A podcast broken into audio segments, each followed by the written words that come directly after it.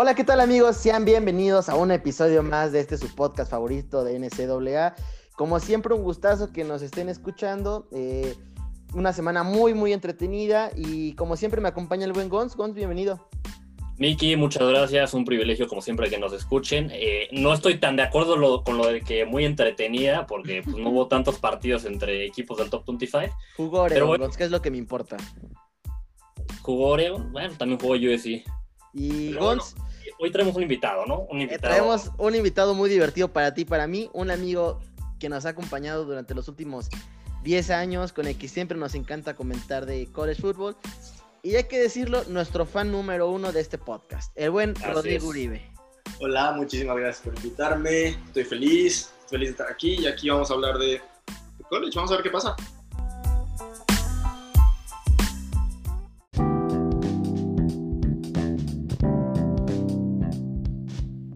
Como ya se la saben, cada semana arrancaremos con noticias, previews de partidos, eh, chismes.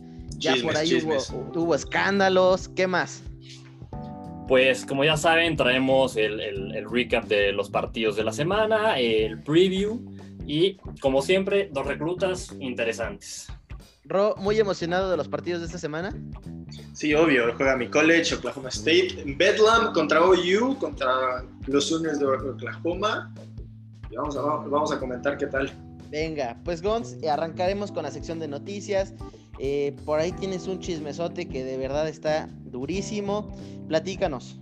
Sí, un, un, chisme bastante grande, bueno, una noticia bastante grande, muy grave, muy, muy grave.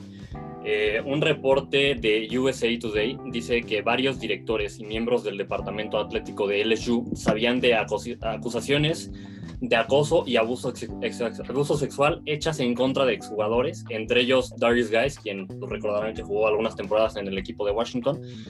Aquí el problema es, eh, estos directores, estos coaches ignoraron las acusaciones y peticiones de protección por parte de las víctimas y pues no actuaron, ¿no? Simplemente a veces si llegaron a actuar, de repente suspendieron a algún jugador, pero no, no hicieron mucho más, no llevaron el, el, caso, bueno, la investigación de manera adecuada o los casos a las autoridades competentes.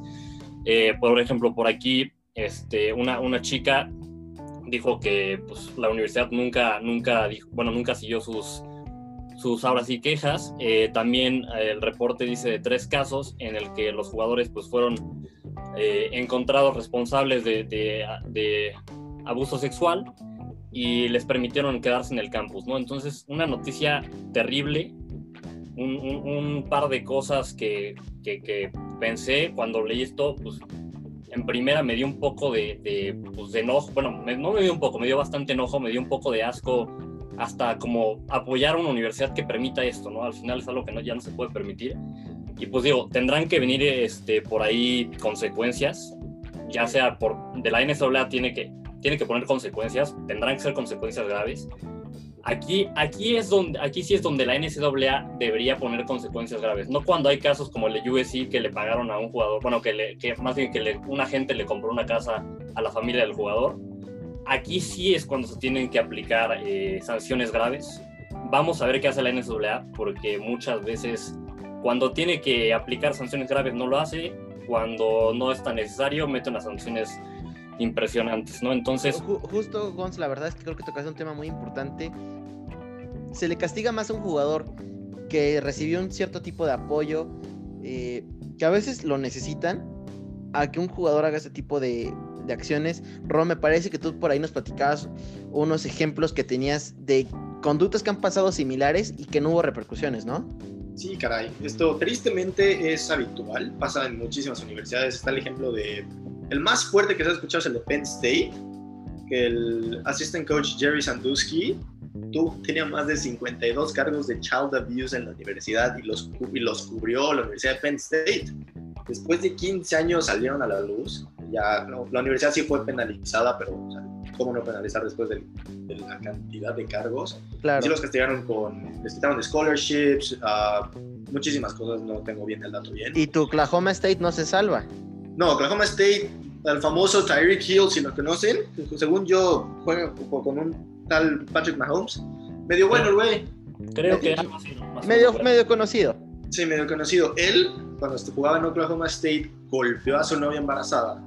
Pero hay, hay universidades, por ejemplo, Oklahoma State, que sí tomó carros en el ajusto. Al día siguiente que se enteraron, patitas a la calle, adiós Tariq Hill, ya no le dio esta universidad y terminó su carrera de college en una en, en, otra universidad que no ni siquiera era Division One, ninguna Division One.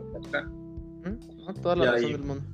Y otro caso fuerte fue el de Baylor, igual, que es, era, abusaban sexualmente de jugadores, pero de, jugador, de las jugadoras de otros equipos, se quejaron las jugadoras de equipos de voleibol, de equipos de tenis, fuertísimo, y también lo ocultaron por años. Pues la verdad es que es un tema muy fuerte, da mucho de qué hablar, y pues lo único que esperamos es que haya consecuencias. Eh, ya veremos qué pasa y, ojalá la NCAA pues tome eh, de verdaderamente acciones y que busque castigar esto y no cuestiones como que recibió 10 dólares por dar un autógrafo, ¿no? Correcto, y aquí nada más una, una cosa más.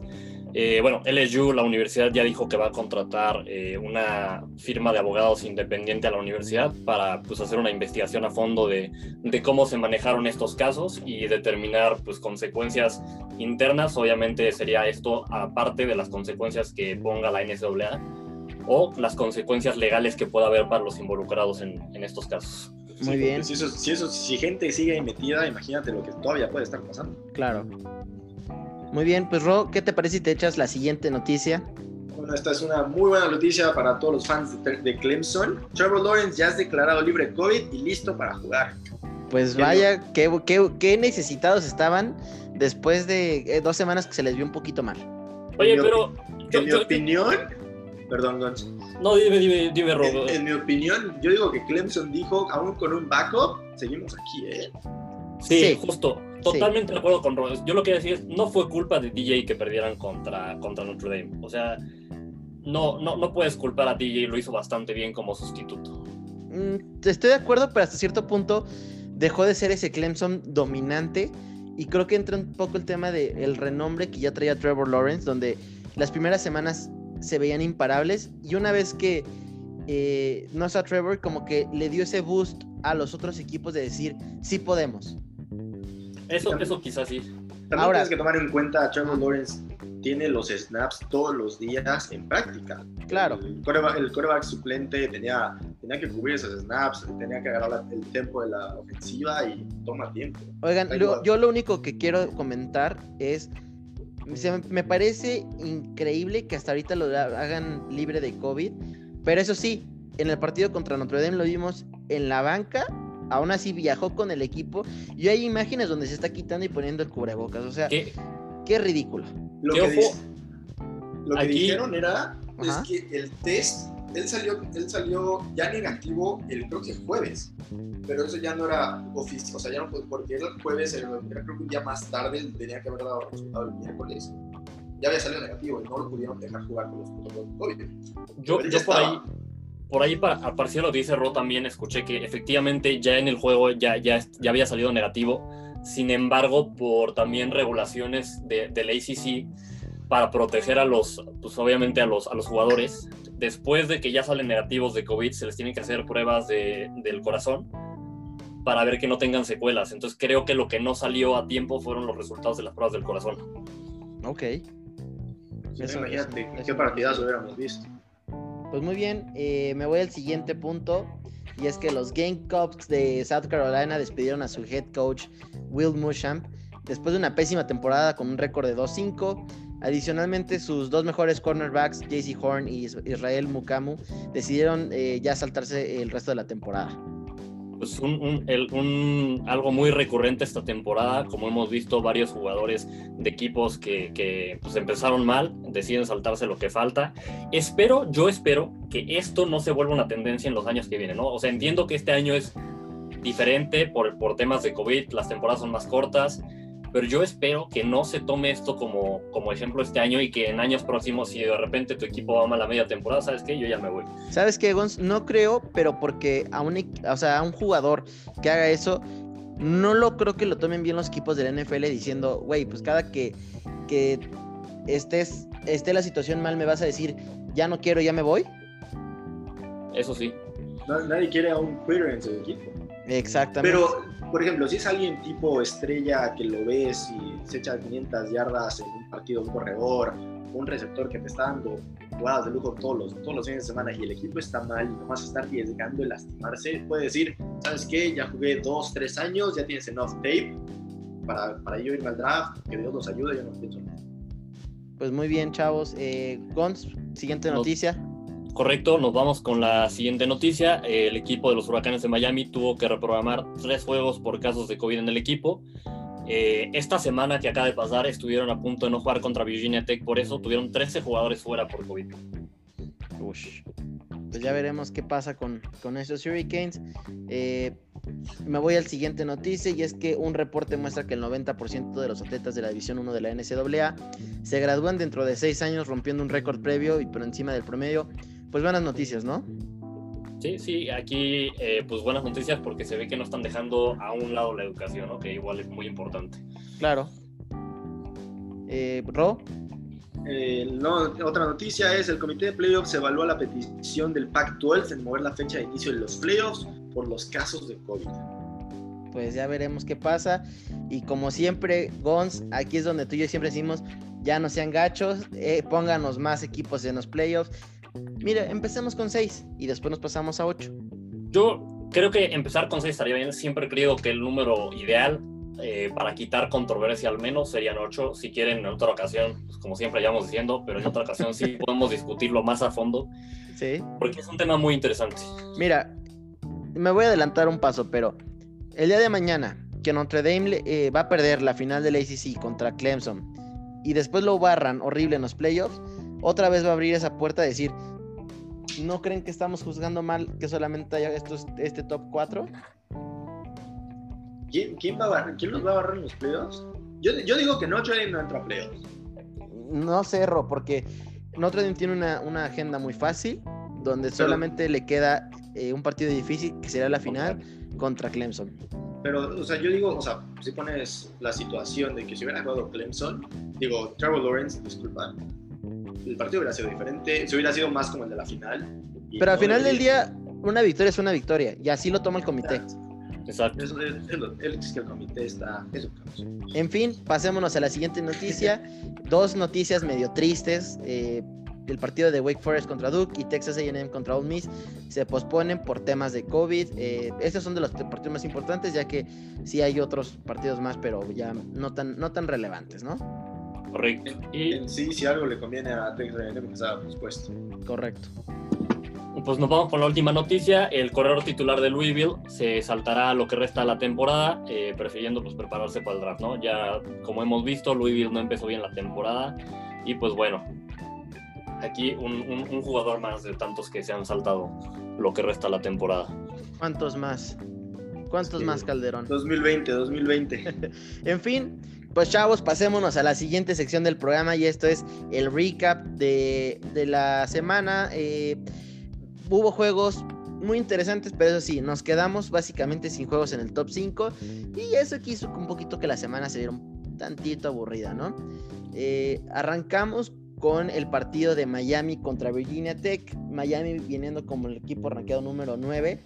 Le gana 25-24, pero ojo, a pesar de que Miami estaba rankeado como el equipo número 9, venía como underdog. ¿eh? Los favoritos era, eran los Hokies de Virginia Tech. Eh, creo que hasta eso sí le atinamos, Migons. Creo que sí lo- lo predijimos bien. Eh, Derrick King sigue dando una buena temporada. 24 de 35, 288 yardas, un pase eh, de touchdown y, un touchdown terrestre. Y yo sé que acabamos de decir lo de Clemson y de Notre Dame, pero Miami Hurricanes bajita la mano, levanta, o sea, bajita la cosa, levanta la mano para decir, yo también quiero competir por el ACC. Pues mira, siguen vivos en la carrera por el ACC, pero yo no creo que vayan a, a llegar al, al campeonato, ¿no? Al final eh, tienen enfrente dos equipos mucho mejores en, en, en Notre Dame y en Clemson. Veo difícil que, que se puedan meter ahí al, al campeonato. De que siguen vivos, matemáticamente siguen vivos. Sí, sí, sí, sí. Aparte Eh, están dando un show. Iban perdiendo por 10 puntos y les dieron la vuelta. Sí, sí, sí, la verdad es que sí fue un muy buen juego. Eh, bastante entretenidos estos, estos Hurricanes que la verdad si algo tienen es que todos los juegos los han tenido cerrados. O sea, no. Excepto el de Clemson, ahí sí les pasaron por Bueno, bueno, a ver, Gons, Potero, Potaro, o sea, un jueguito contra Clemson, mira, cualquiera le pasa. O sea, pero si quieres competir por el ACC, pues tienes que mínimo meter las manos, o sea. Es que no nos avisaron, mira. Es que no nos avisaron. No había sol en Miami, o sea. Nos Ahora fuimos- resulta. Nos ahora fuimos de resulta reventón un día antes. A Ok, todos nos eso pasa. ya lo entendí, ya entendí, ya entendí por qué fue, se fueron de reventón. Por, Ok, por ya. eso hay tanto caso de COVID, el reventón. O- oye, Sí, a ver, No, claramente. Florida claramente. es la capital del COVID en Estados Unidos, ¿eh? Ojo ahí. Por Qué barbaridad. Por algo Eso sí. es. En fin, pues no sé si tengan algo más que comentar aquí. No, no, no, no. No, pues Gons, platícanos cuál es el siguiente partido. Pues el siguiente partido fue entre Indiana, la Universidad de Indiana, que se encuentra rankeada en el número 10, se enfrentó a Michigan State, unos Spartans que vienen muy mal esta temporada, se lleva el juego Indiana 24-0. Eh, Indiana solo necesitó de, jugar bien la primera mitad prácticamente, metieron sus 24 puntos en la primera mitad, ya después de ahí no, no hubo puntos. Eso les fue suficiente para ganar el partido ante un Michigan State que, que ya decía viene muy mal. Eh, vale pues, recalcar el papel del receptor de, de Indiana, Ty Freifogel, perdónenme si lo pronuncié mal. Eh, tuvo 11 recepciones, 200 yardas y 2 touchdowns. Su coreback tuvo 320 yardas. Este cuate tuvo más, arriba, más del 60% de, de las yardas de su coreback, ¿no? Fue, fue un, un- un- un cuate contra toda la defensiva prácticamente. Eh, que más, algo más en el partido, cinco turnovers entre ambos equipos. Sin embargo, solo Indiana pudo capitalizar. De los tres turnovers que tuvieron, dos los capitalizaron en touchdowns y uno en gol de campo. Oye, estos Spartans de verdad nada más le hicieron la maldad a Michigan. Que, que bueno, no sé si es maldad porque ya No, platicaremos cómo- caso. eh, exacto, Sí. exacto. Pero eh, pues tristísimo lo de los Spartans, ¿eh? De verdad. Es un equipo que normalmente da gusto ver competir y definitivamente en los últimos años se ha dejado demasiado que desear. Pero oye, qué, Bastante. sorpre- qué sorpresa Indiana, ¿eh? De los equipos que nadie veía ni cerca y están en top 10. Sí, sí, definitivamente. Ahora, Ro, la verdad es que tampoco han tenido un, un rival muy complicado. Pero ya se viene, ah, digo, más adelante vamos a hablar de eso, ya se viene un partido para ver qué tan, qué tan real es este equipo de Indiana. Bien, entonces pues ya veremos, al rato platicaremos bien de eso, amigos. Ro, platícanos eh, un muy buen juego. Un muy buen juego y me queda la mitad. Notre Dame, Notre Dame contra Boston College. Notre Dame gana 45-31, pero yo iba cuando, yo lo estaba viendo cuando iban perdiendo. Y increíble, regresaron para ganar. Eh, Ian Bock, 20-27, 287, 83 yardas, 3 touchdowns eh, por pase y uno, por ter- terrestre. Yardas totales de Notre Dame, 567. Que viene siendo 200 su mejor actuación ofensiva en la temporada. Increíble, increíble. Y 283 fueron de pase, 274 fueron corriendo, muy balanceado. Brian Kelly logró su victoria número 100 como head coach de Notre Dame, em- empatando a Lou Holtz. Una leyenda. Y eso sí, eso sí, como bien eh, hemos platicado en el podcast pasado, Gons, Notre Dame evita hacer el oso otra vez como hace unos cuantos años donde vencen al número uno y caen contra Boston College, que varios ya creían que ya iba a volver a pasar, ¿eh? Sí, eh, yo, yo la veía muy cerca.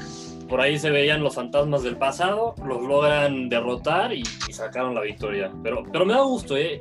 Ya es momento de que, este, de, estos, de que estos Fighting Irish sean pues competitivos otra vez, ¿no? O sea, han llegado a playoffs, pero todas las veces que han llegado a playoffs los han blanqueado. Entonces me gustaría verlos en playoffs y competir. Sí, ahora, el punto importante para Boston College es el transfer de Notre Dame, Phil Jurkovic.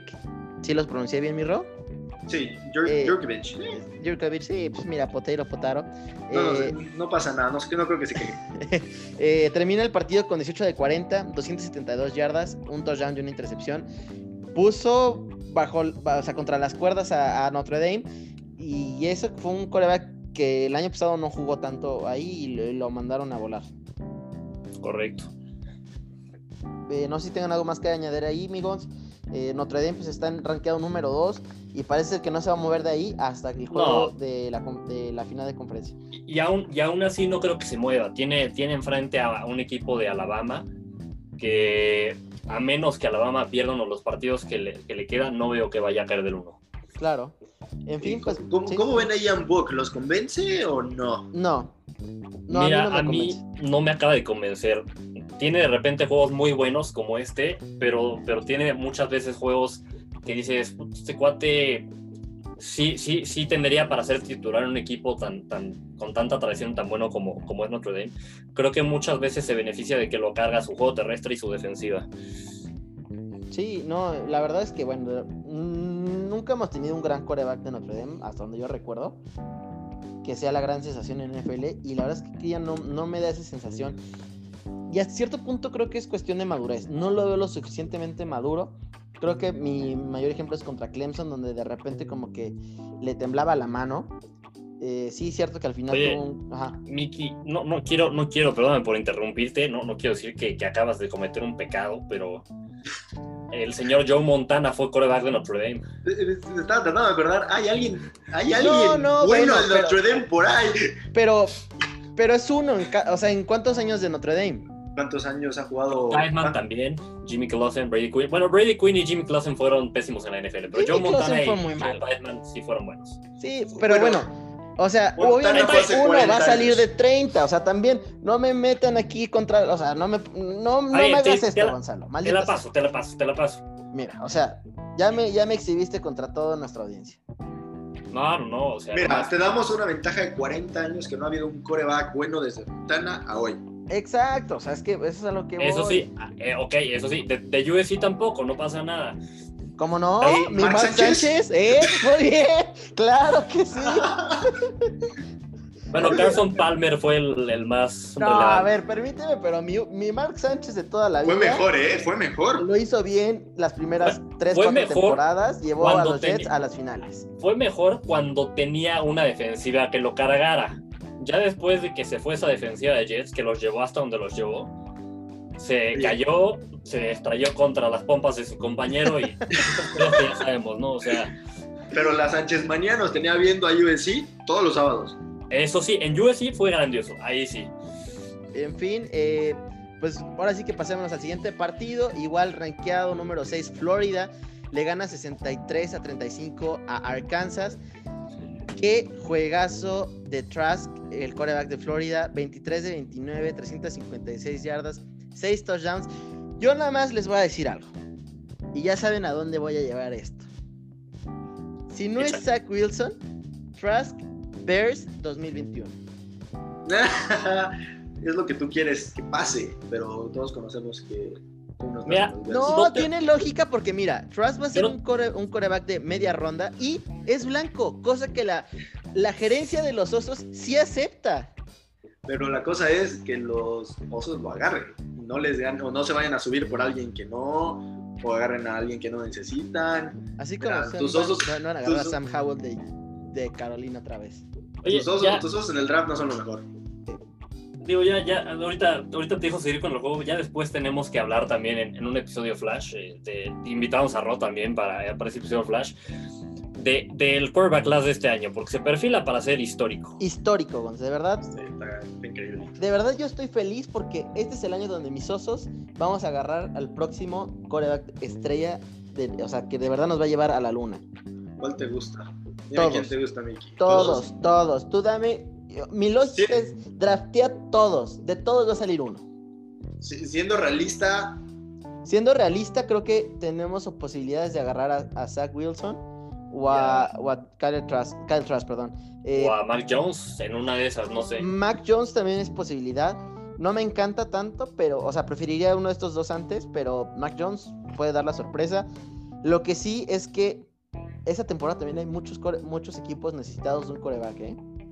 Que, ¿Sabes qué? Yo siento que esta temporada va a ser como, como, como la temporada en la que. Bueno, este draft va a ser como aquel en el que draftearon a, a muchísimos corebacks, que algunos los draftearon más arriba de lo que deberían. Ese fue el draft de Blaine Gabbert y. ¿Cómo se llama? Bueno, ese, ese draft con muchísimos corebacks en el que en realidad solo como uno salió bien. Sí, ya me acordé. Si me, si me recuerdo eso, te, te, te platico cuál. Pero en fin, yo continúo. Eh, Arkansas ya al medio tiempo iban perdiendo 35-14. Eh, la verdad es que nunca metieron ni las manos. Y eh, el quarterback de Arkansas, Felipe Franks, eh, Pues eh, la había empezado con los Gators, de hecho, o sea. No lo había hecho mal en su tiempo. No lo había hecho mal, ajá. ¿eh? De hecho, lo había hecho bastante bien. Y, y pues fue abuchado en el campo de Florida. Eh, en fin, la verdad es que Florida Gators se ve un equipo sólido que está peleando muy fuerte para ese cuarto boleto a los playoffs, que creo que no le va a alcanzar, ¿eh? No, no sé, porque Florida se beneficia de que el campeonato del ACC sería contra, del, perdóneme, del SEC sería contra Alabama. Entonces, si le ganan a Alabama, te lo prometo, entran automáticamente. No, no, claro, pero... Sí, pero el problema es ganar de Alabama. Sí, pero Alabama se ve un poco más vulnerable a la defensiva. Ah, sí, pero creo que todavía la defensiva de los Gators está todavía más vulnerable. Eso sí, eso sí. Eh, en fin, pasémonos al siguiente partido. Que por cierto, yo aquí aviso, Gons, ya me subió un tren más. Yo, yo ya me había subido a este, no sé por qué te tardaste tanto, Mickey. Les voy a contar de este juego. Eh, se enfrentó East Carolina a la, a la Universidad número 7, Cincinnati. Se lleva el juego Cincinnati sin ningún problema, 55-17. Eh, Desmond Reader, el coreback de Cincinnati, qué gran juego. Si la semana pasada movió a la ofensiva con sus piernas, en esta ocasión lo hizo lanzando.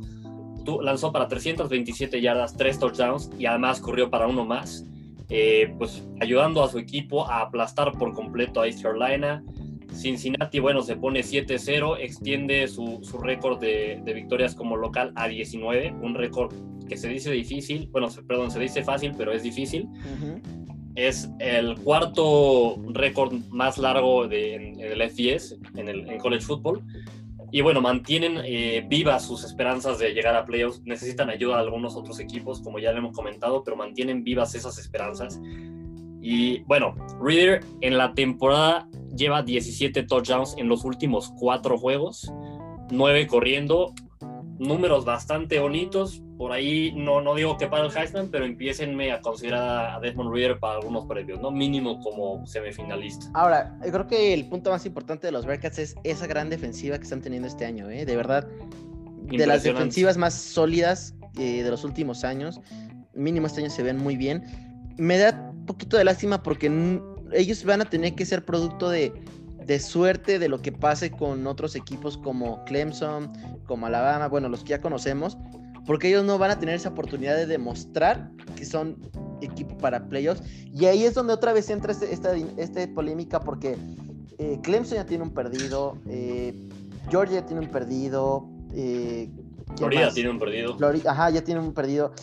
Y Cincinnati Bearcats en una vez se acaba la temporada invictos y sin oportunidad de meterlos porque su agenda o porque su división tal vez no fue lo espectacular. Entonces, ya, por favor pongámonos ellos ahí, ¿no? Pero mínimo estarías de acuerdo que, por ejemplo, ver Cincinnati contra Florida en un tazón o contra Georgia, mínimo con eso dices, ¿sabes qué? Si le acaban ganando algunos equipos un tazón, dices, ¿sabes qué? Yo me merecía, yo me merecía el, el playoff spot, no me lo diste, no, debe haber sido así, ¿sabes? Porque sí, no pero a ser que... lleguen a playoffs y los huelen. Pero, pero, mira, pasaría lo mismo que pasó con UCF. Exacto, ese es lo que iba, lo mismo de UCF. No entraron a playoffs invictos, ganaron su tazón de esa, de esa, de esa temporada. Y paliza contra Auburn. Paliza, sí, sí me acuerdo. Y al, al año siguiente volvieron a tener buen récord y no entraron una vez más. Ni siquiera los consideraron, me parece. No, entonces creo que es momento de abrir un poquito las puertas para que este tipo de equipos tengan la oportunidad, porque la verdad es que desde que antes que empiece la temporada, tú, yo y Roy ya sabemos que los que van a entrar son los del ACC y los del SEC. Probablemente los de, uno no, y los del Big Ten. Big Ten, boleto automático. tenemos tres de los cuatro, Alabama, Clemson y Ohio State. ¿Quién, ¿Quién, es el cuarto? Nunca sabemos. Así siempre. No es que nunca sepamos, pero... Pero, o sea, es el que te se pelean por. Los primeros tres ya están, ya están ya están listos, ya están entregados. Correcto. En fin, chavos, eh, pues pasemos al siguiente, eh, a los siguientes partidos. Estos fueron todos los partidos que tuvimos del, top 10. Eh, si les parece, nos arrancamos ya con un, poquito más de velocidad para los, los que quedan de los rankeados. Liberty, que sigue siendo la sorpresa para muchos, rankeado número 22, le gana 58-14 a Western Carolina. Marshall, el Thunderhair, que la verdad, un temporadón. 42-14 a Middle Tennessee. Guns, me parece que por ahí tenías unos datos de este partido de Marshall. Eh, me parece que Ro, Ro tenía unos datos Ah, por sí, ahí más bien. Sí, es la, es la universidad, es el spot, el segundo spot que más han, o sea, mejor rankeados en toda la historia de Marshall. Ujú. El top, el top lugar que han estado es el, 10 el número 10, ahora están en 15. Y by the way, si no han visto sus uniformes que sacaron para conmemorar a los fallecidos en el accidente de avión, váyanos a ver, están ¿Cómo ves? Sí, nos comprometemos en 40 yardas y que lo subimos ahí al Instagram para que vayan y le echen un ojito en, en las historias, probablemente lo estemos publicando. Sí, sí, sí, me, me late. Órale, eh, pues no sé si te quieres platicar un- eh, los siguientes, Migons. Sí, nos vamos con los siguientes. Eh, el número 25, Luciana, el Raging Ca- Cajuns, eh, que era otro de mis equipos consentidos, gana 38-10 ante South Alabama. En el siguiente partido, eh, USC, en ese momento en el número 20, se enfrentó a Arizona, seguía el partido de USC 34-30. Muy rápido, otra vez USC sufriendo más de lo que debería contra un equipo al que le deberían haber ganado con más facilidad. Eh, el cocheo sigue siendo un problema. Me gustaría a mí que ya corran a Clay Helton. Si termina bien USC, desafortunadamente creo que no va a pasar.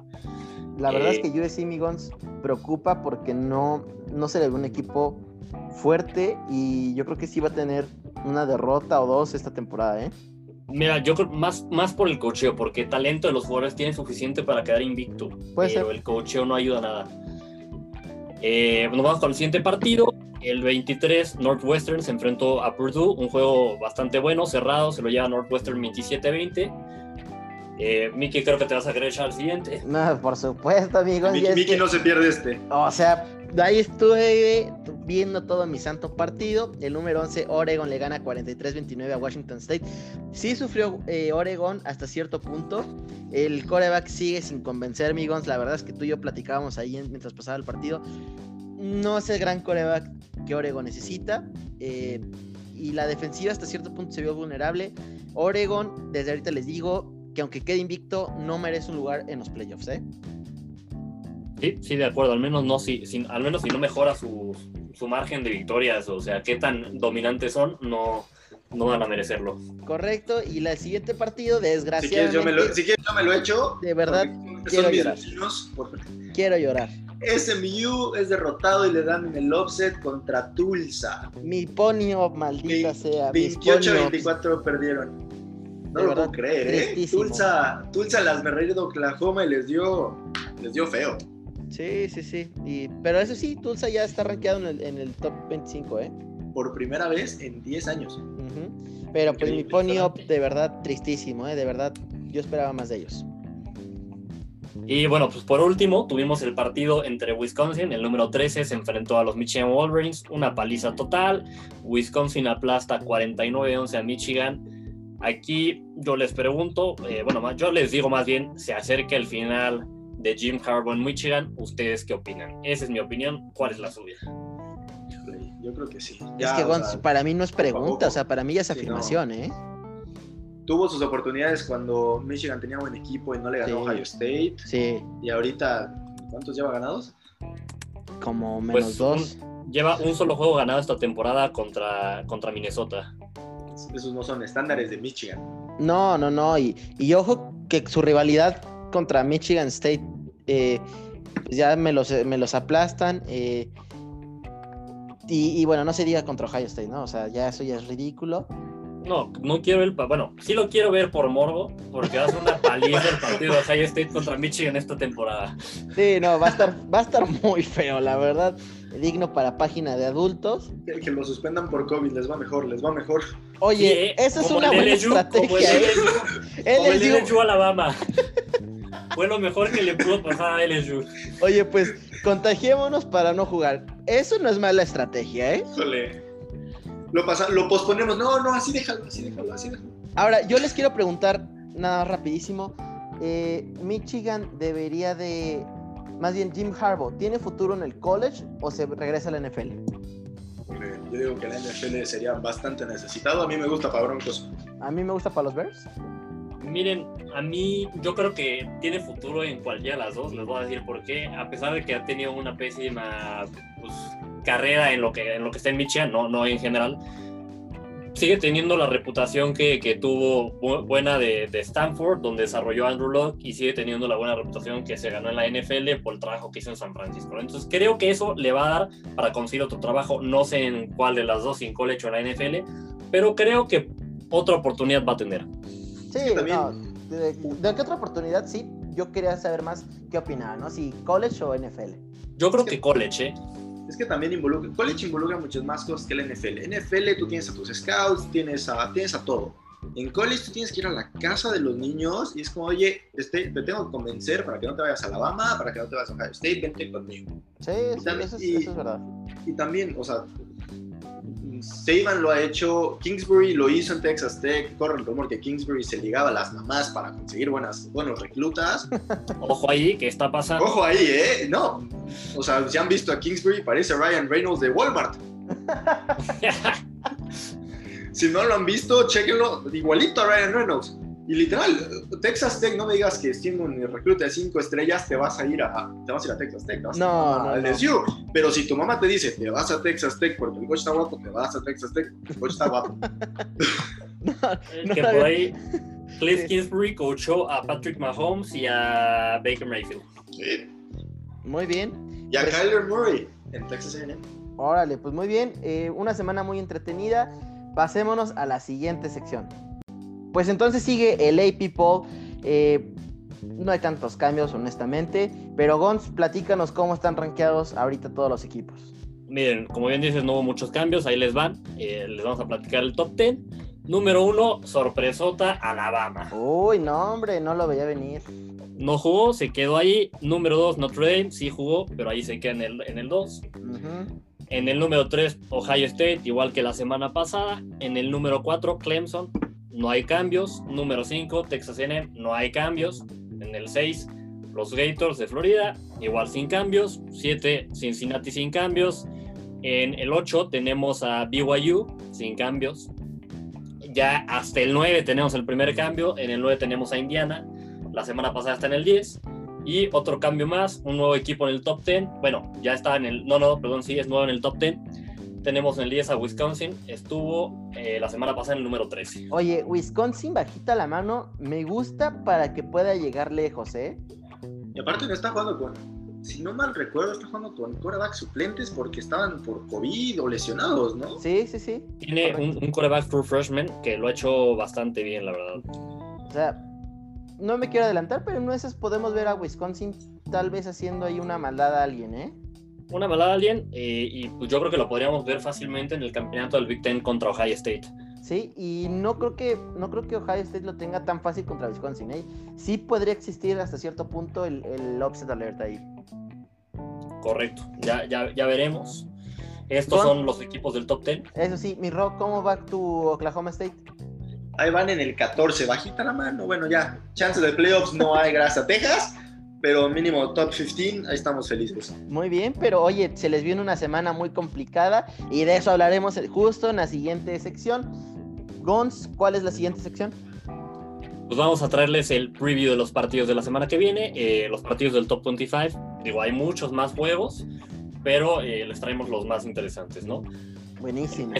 empezamos con el partido de, de hoy, del jueves. Eh, se enfrentan Tulane contra el número 25 Tulsa. Y yo aquí voy con Tulsa. Eh, yo también voy Tulsa, pero Tulane no creo que es un rival tan fácil, ¿eh? No, no, no, va, va, a ser cerrado el juego. Es Tulsa, va a batallar. Yo tengo que ir con mis Oklahomis here. Y Tulsa, ojalá ganen, no quiero quedar mal. Buenísimo. Pues el siguiente partido, Gons, uno de nuestros favoritos. Este sí, este es mis, son mis gallos, literalmente mis gallos. Nuestros gallos verdes de South Carolina, digo, de Coastal Carolina, eh, contra Appalachian State. Appalachian State que suele ser un rival muy incómodo. Aún así, Coastal Carolina es eh, favorito por 6 puntos, pero eso sí, nada más les digo, ¿eh? Carolina trae marca de 7-0 y Appalachian State 6-1. No es, no, es un, no es un encuentro fácil para Coastal Carolina. Creo que va a ser, de hecho, hasta una medio prueba de fuego. Aún así, vamos, tengo que ir con nuestros gallos por dos, voy con, voy por con nuestros gallos de, con nuestros gallos verdes del Querétaro. yo, también voy con Coastal Carolina, pero si les gusta apostar, yo digo que Appalachian, ah, ¿cómo es? Appalachian State. Appalachian State, Appalachian State cubre. Yo digo que cubre. Yo digo que sí la cubre. Podría ser, ¿eh? me gusta, me gusta, Ro. Ro, Vamos ¿nos quieres decir cuál es el siguiente partido? El que sigue es Clemson, Florida State, el regreso del rey, por ahí dicen, de Trevor Lawrence. Y ¿Qué? yo, yo voy con Clemson. Híjole, es más, sí. y- Clemson y que cubre la spread de 34 y medio puntos. Yo no creo que cubran el spread, ¿eh? No o sea, no sé por qué. 34.5 es demasiado. He visto hasta de 60. Pero yo digo, yo digo que Trevor Lawrence va a venir ardido de que no jugó dos partidos y va, va a volar. Yo más bien voy Clemson, sin duda alguna, digo, no hay mucho que decir, pero voy, no, no sé si ganen por los 34.5. Y te voy a decir porque creo que al contrario, o sea, Cle- bueno, Trevor Lawrence va a traer las ganas de jugar, pero no sé si le va a pegar el oxidado de no haber jugado en dos semanas. Entonces creo que por eso no ganan por encima de, de- de los 34. Yo también, o sea, si me pidieras, no, no creo que cubran la línea de los 34. Y Florida State ya le ganó a, a- a North Carolina, ¿no? Me parece. Eh, Florida State ya le ganó a North Carolina, eh, correcto, me parece que sí. Sí, sí, que fue offset. Entonces no es un rival así que digas, digo, sí, su marca es de 2-6, pero no es como que la papa más grande del mundo. Pero son inconstantes, ¿no? O sea, son malos e inconstantes, entonces creo que eso- Pregúntale a James Winston. Bueno, en los tiempos de James Winston eran bastante buenos. Por eso, pero él aprendió de ahí la, la Sí, inconsistencia. pero estaba jugando Esto con sí. Mariota. Eso sí. En fin, eh, pasémonos al siguiente partido. Gons, platícanos porque este creo que tú lo tienes dominadito. Sí, miren, se enfrenta el número 9 Indiana ante Ohio State, dos equipos del Big Ten. Va a ser un, bueno, va a ser la prueba de fuego para Indiana. Vamos a ver qué tan, qué tan fuertes están en realidad. Eh, parte Ohio State como favorito, por supuesto, no es ninguna sorpresa. Eh, de hecho, es favorito por 20.5 puntos. Es mucho. Tres- es mucho, tres touchdowns. ¿Qué digo? Aquí le están dando tantos puntos de, de favorito a Ohio State porque no sabemos realmente qué tan bueno es Indiana, ¿no? Los hemos visto ganar, los hemos visto jugar bien, pero no los hemos visto ante un equipo muy fuerte en realidad, ¿no? Entonces creo que por eso le dan tanta ventaja a Ohio State. Yo sí voy con Ohio State. eh, Justin Claro. Fields está jugando impresionante. Es, eh, bueno, en general el equipo de Ohio State está muy bien. Justin Fields es espectacular. Pero creo que va a ser un poquito más cerrado que estos tres, que estos tres touchdowns de ventaja. Sí, yo, yo no veo a Ohio State sacándole tres touchdowns de ventaja a Indiana. Sobre todo, y sí, tal vez en, en talento tienen mucho más. O sea, de verdad, lo comparamos en el roster jugador por jugador. Es impresionante la cantidad de jugadores tan buenos que tiene Ohio State. Pero creo que Indiana viene con este boost emocional, con ese boost de traemos 4-0, estamos rankeados número 10 en la nación. No y, nos podemos... puede- y le pueden hacer la maldad a Ohio State. Vienen con esa mentalidad. Es que eso es lo que ellos, ellos en su cabeza sí traen esa mentalidad de tenemos que ir por ellos, así les vamos a hacer la maldad, pero no, o sea, voy a Ohio State definitivamente, pero no por tres touchdowns. No, ni yo. Y, y Indiana viene bien coachado también. ¿Sí? ¿Pro? Yo, yo también opino Ohio State, pero siento que es prueba de fuego de los dos. A ver si Indiana es lo que estamos viendo que es y si Ohio State es o no es. Bien, entonces pues ya veremos qué pasa. Otro partido del sábado, el número 6 Florida contra Vanderbilt. Eh, Van- eh, Florida es favorito por 31.5 puntos. Eh, Vanderbilt, que la verdad es que es una universidad tristísima que no ha hecho nada interesante en los últimos años. Este es para que vean si lo veo posible. Sí, Eh, sin voy- ningún voy- problema. Sí, voy, Sí. Voy, voy Gators. Sí, yo también voy con los Gators y Florida siempre ha sido, no, Vanderbilt siempre ha sido cliente de Florida, así que pobrecitos de los que vean. Sí, sí. Voy Gators y, y, pues, no hay duda, o sea, no hay mucho que decir. Estos, cabe mencionar, eh, los que les decimos son los juegos del Top 25 de las 11 de la mañana, así que por ahí, para empezar el día de manera interesante. Sí, en fin, Gons, platícanos otro partido que también es de, de uno de tus gallos. Pues nos vamos con el siguiente juego, este ya es a la una de la tarde.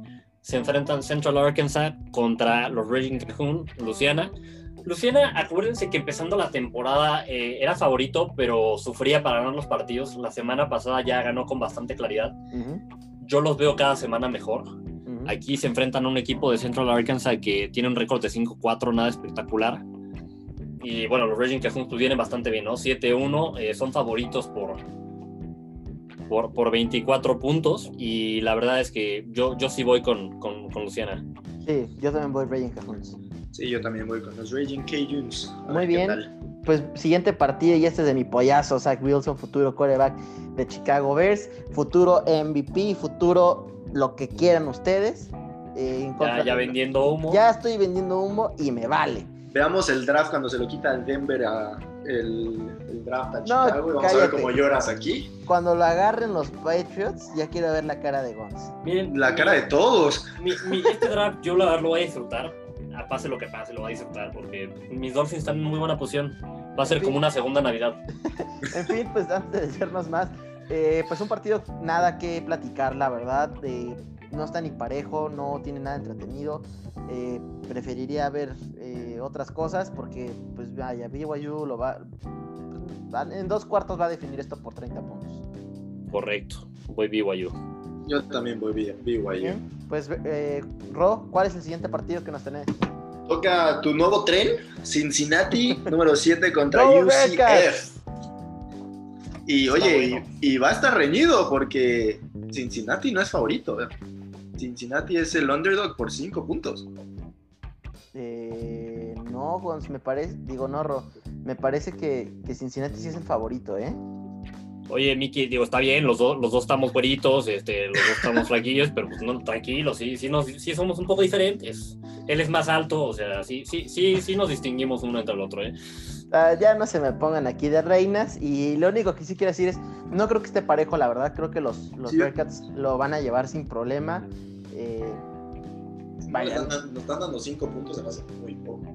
sí, sí, sí. Yo este lo veo cerrado, ¿eh? O sea, sí, sí veo a Cincinnati llevándolo, pero, pero es un juego cerrado, va a ser interesante. Voy Cincinnati, pero va, va a ser uno de los mejorcitos partidos que ha tenido Cincinnati en la, en la temporada. Pues muy bien, Ro. ¿Qué te parece si te echas el próximo juego? El que sigue es Wisconsin contra Nor- Northwestern. Ambos equipos, Wisconsin en el número 10 y Northwestern en el 19. Está, está bueno ese juego para verlo. Está bastante bueno. Aún así voy, eh, los Badgers, voy Wisconsin. Correcto, igual voy, voy con los Badgers. A mí, yo digo que Northwestern trae una muy buena racha y les puede hacer la maldad. ¿Tú crees? No, eh, nunca sabemos. Wisconsin solo lleva dos juegos, Northwestern lleva cuatro. Mira, eso, eso, ahí sí estoy de acuerdo con Ro. Yo este sí le podría, no, no, no voy a decir que voy con Northwestern, voy con los Badgers, pero sí le pongo el asterisquito de Upset Alert. Híjole. Que, híjole, un, una mal, un, algo, algo que estén fuera de ritmo, que lo agarren Northwestern y se les puede ir. Porque además Wisconsin es un equipo que las temporadas ante- anteriores ha tenido un juego en el que choquea. Eso sí, eso es un clásico. Aún así, la verdad, yo sí tengo que ir este con Wisconsin y yo sí no le pongo no le pongo asterisquito de upset alert, la verdad. En fin, eh, pues yo me voy al siguiente partido. Otro que también podría venirse con mi ver si quiere, mi pollo Sam Ellinger eh, tiene a los Texas eh, Longhorns en el ranqueado número 22, van contra Kansas. Kansas que tiene marca Pésimo de- en el pésimo sí, sí. Kansas. la verdad, tristísima su temporada, marca de 0 y 7. Eh, yo creo que tampoco este hay mucho que platicar. Eh, no tiene que tener ningún problema Texas para ganar este, este encuentro. Por dos, por dos, no hay Fácil. Kansas que se dedican al básquetbol, que para eso son buenos. Exactamente, de acuerdo. En fin, Pues miren, nos vamos al siguiente partido. Se enfrenta Kentucky contra el número uno Alabama. Kentucky al principio de temporada, al principio nada más, pintaba para más, pero bueno, se han caído bastante fuerte, traen un récord de 3-4 y se enfrentan a una planadora que es Alabama. De hecho, Alabama pues, es favorito por 31 puntos y creo que fácilmente pueden, pueden cubrir esa ventaja. Yo voy con el, con el, con el Crimson Tide sin ningún problema. sí, sí, sí, totalmente de acuerdo y sí cubren. Sí, yo también opino lo mismo, especialmente con, con el coreback que traen. ¿Desde cuándo Alabama trae corebacks que lanzan así? Ya sé, de- no sé. Desde Tua, desde Tua. Sí. Eh, Híjole. bueno, primero fue Jalen Hurst, ¿no? Pero Jalen Hurts no era, era más corredor Era- que pasado. Exacto. Pero, pero sí también le echaba ganitas. Pero o sea, como, Ahora. como tú en el campeonato nacional. platiquemos, JJ McCarron no lanzaba bien el balón, pero aparentemente ligaba muy bien. Ah, pero eso era porque tenía todo el equipo de Alabama haciendo todo por él. No, pero ¿has visto su novia? Ah, sí, eso sí. Impresionante. Es la ex Miss Alabama de algún año, no me acuerdo qué, pero sí.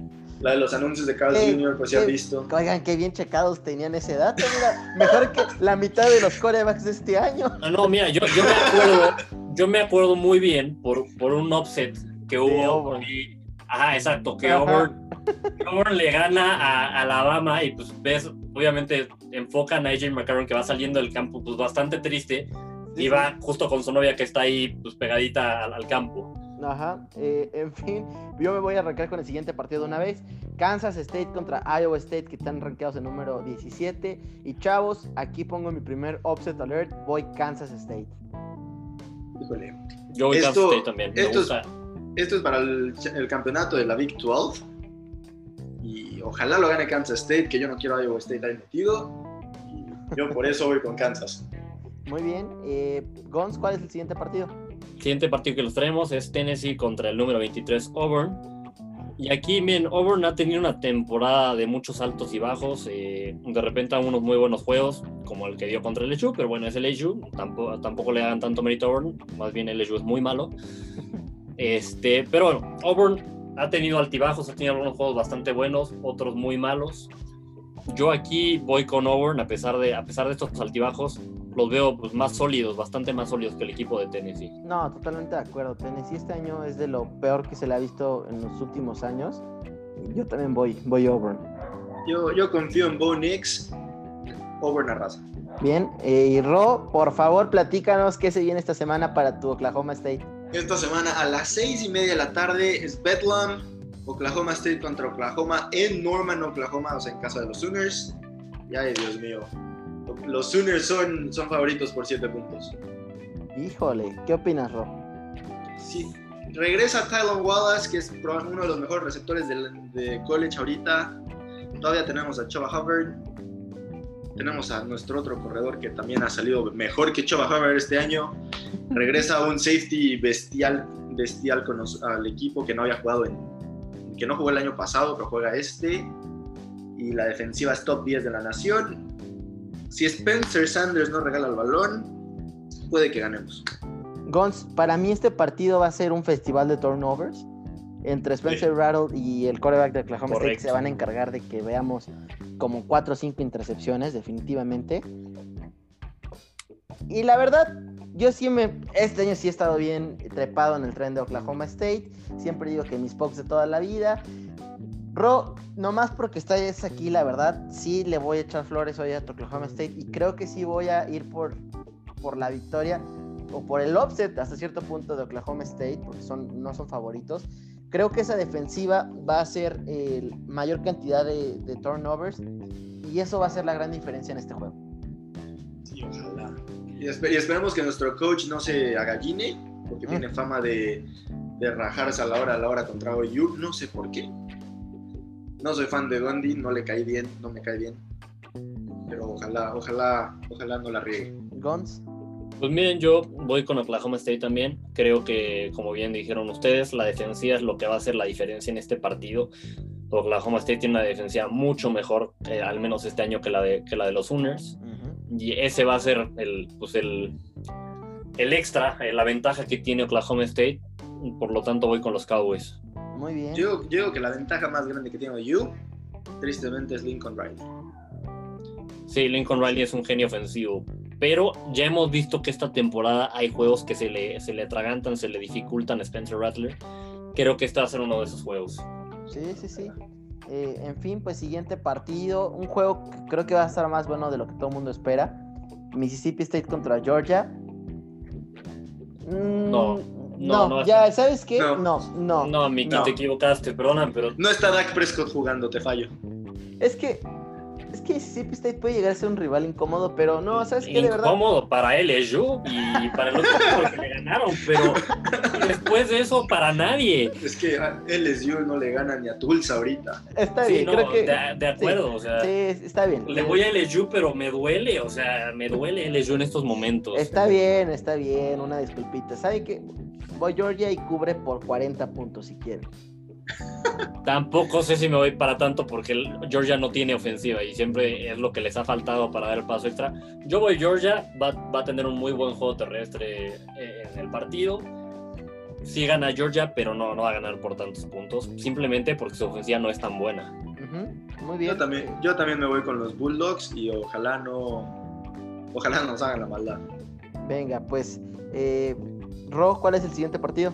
El siguiente partido es el Liberty, que está en el número 21 contra NC State. Liberty lleva a Mark Invicta.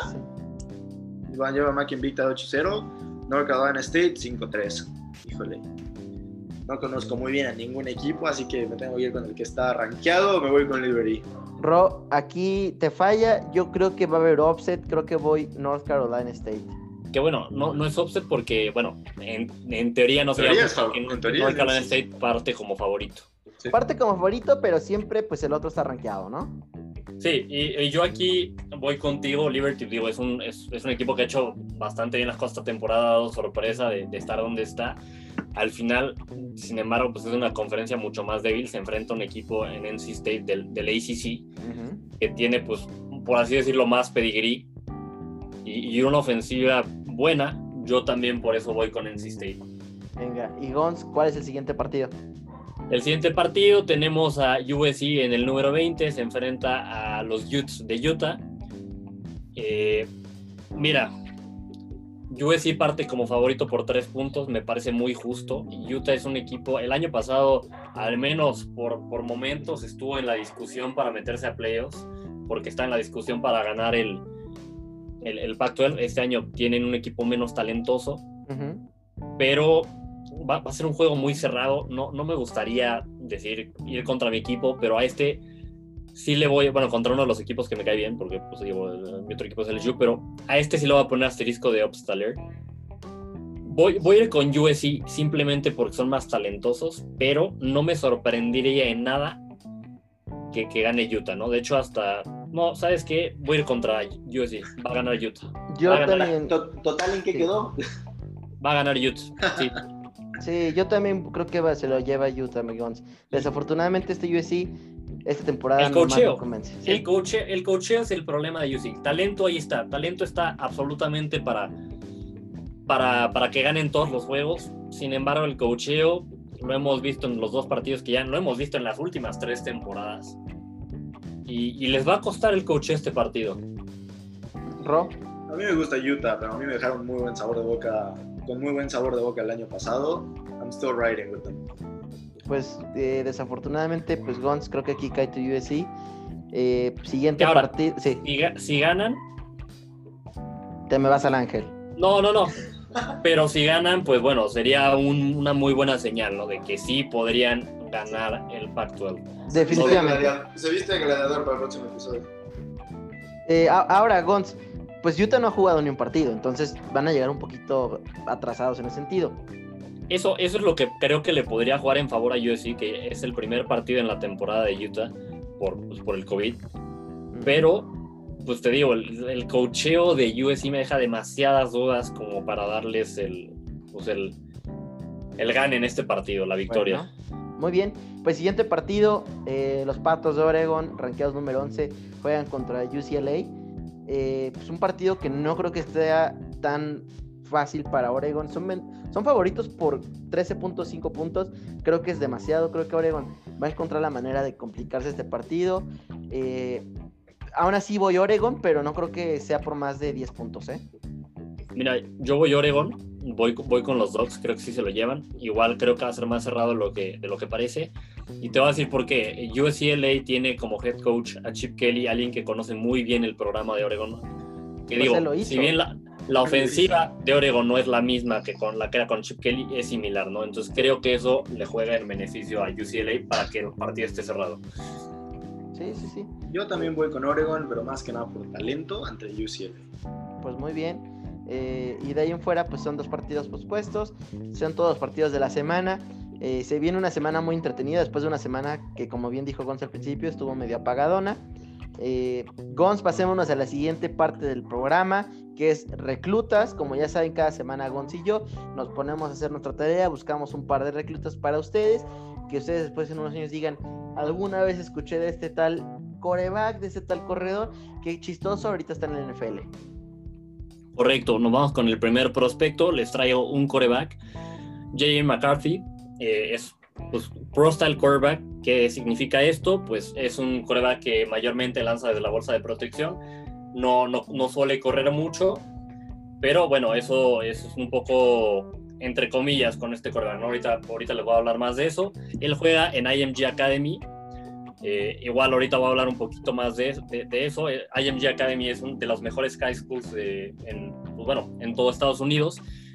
tiene prácticamente puros eh, reclutas de 4 o 5 estrellas, entonces eso le ayuda bastante a este coreback. Él mide 1,90, 86 kilos, pues 1,90 es una muy buena estatura para coreback. Eh, desde lo, lo, que le piden en general los corebacks que midan, puede crecer todavía un poquito más. 86 kilos, yo cuando lo vi, sí se me hace que tiene que subir un poquito más de peso, ¿no? O sea, lo, lo veo flaco, creo que es algo que en college sin duda alguna va a mejorar su, su peso, su fuerza. Es un recluta de 5 estrellas, el número 18 overall. El coreback, el segundo coreback de Pro Style, está ya comprometido a jugar con Michigan. Eh, pues digo, un, una de las cosas que sí ha hecho bien John, bueno, Jim Harbaugh es reclutarlo a él, ¿no? Eh, ¿Será, el coreback, ¿Será el coreback que él tanto ha estado esperando? Pues a ver si siquiera está él para esperarlo, ¿no? Eso, eso. Y, y qué digo, ahí no sé si me estoy adelantando, pero en, el, en la ocasión de que corrieran a, a Jim Carbo, no sé si esto afecte en que él cambie de, de opinión y se vaya a otra universidad, ¿no? Ya, ya veremos. Yo, yo opino que sí. Eso podría afectar. Eh, un poco de él, corre las 40 en 487. No, no es muy rápido, pero mira, yo cuando le estaba viendo sus, eh, sus highlights, algo que hace, bueno, me gusta mucho que no, no fuerza los balones, digamos, que cuando no veo un pase claro, se echa a correr y corre bastante mejor de lo que dirían sus, sus stats de 40 yardas, ¿no? Se mueve bien, también ya en video se ve más rápido que 487.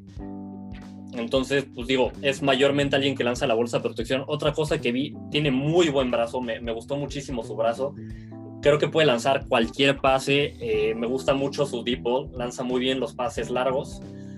Eh, su accuracy es bastante bueno, es muy preciso, sobre todo en, los pases, en lo que yo vi, pases intermedios y largos. Y en los slants también tiene buena precisión. Eh, pues, ¿qué más? Se mueve bien dentro de la bolsa de protección. Sin embargo, ahí sí algo que decía es, le ayuda bastante jugar en el equipo que juega, ¿no? Porque tiene una muy buena línea, entonces pues en general tiene mucho tiempo para lanzar.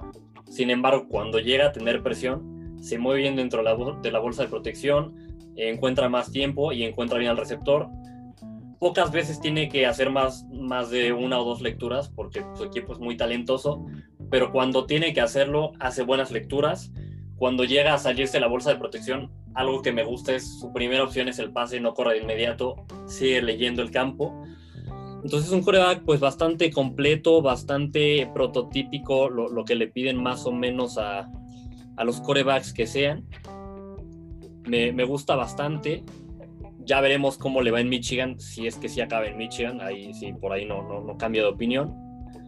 Pero pues un, un, un coreback bastante completo pues ya veremos dónde, dónde acaba después, Migón.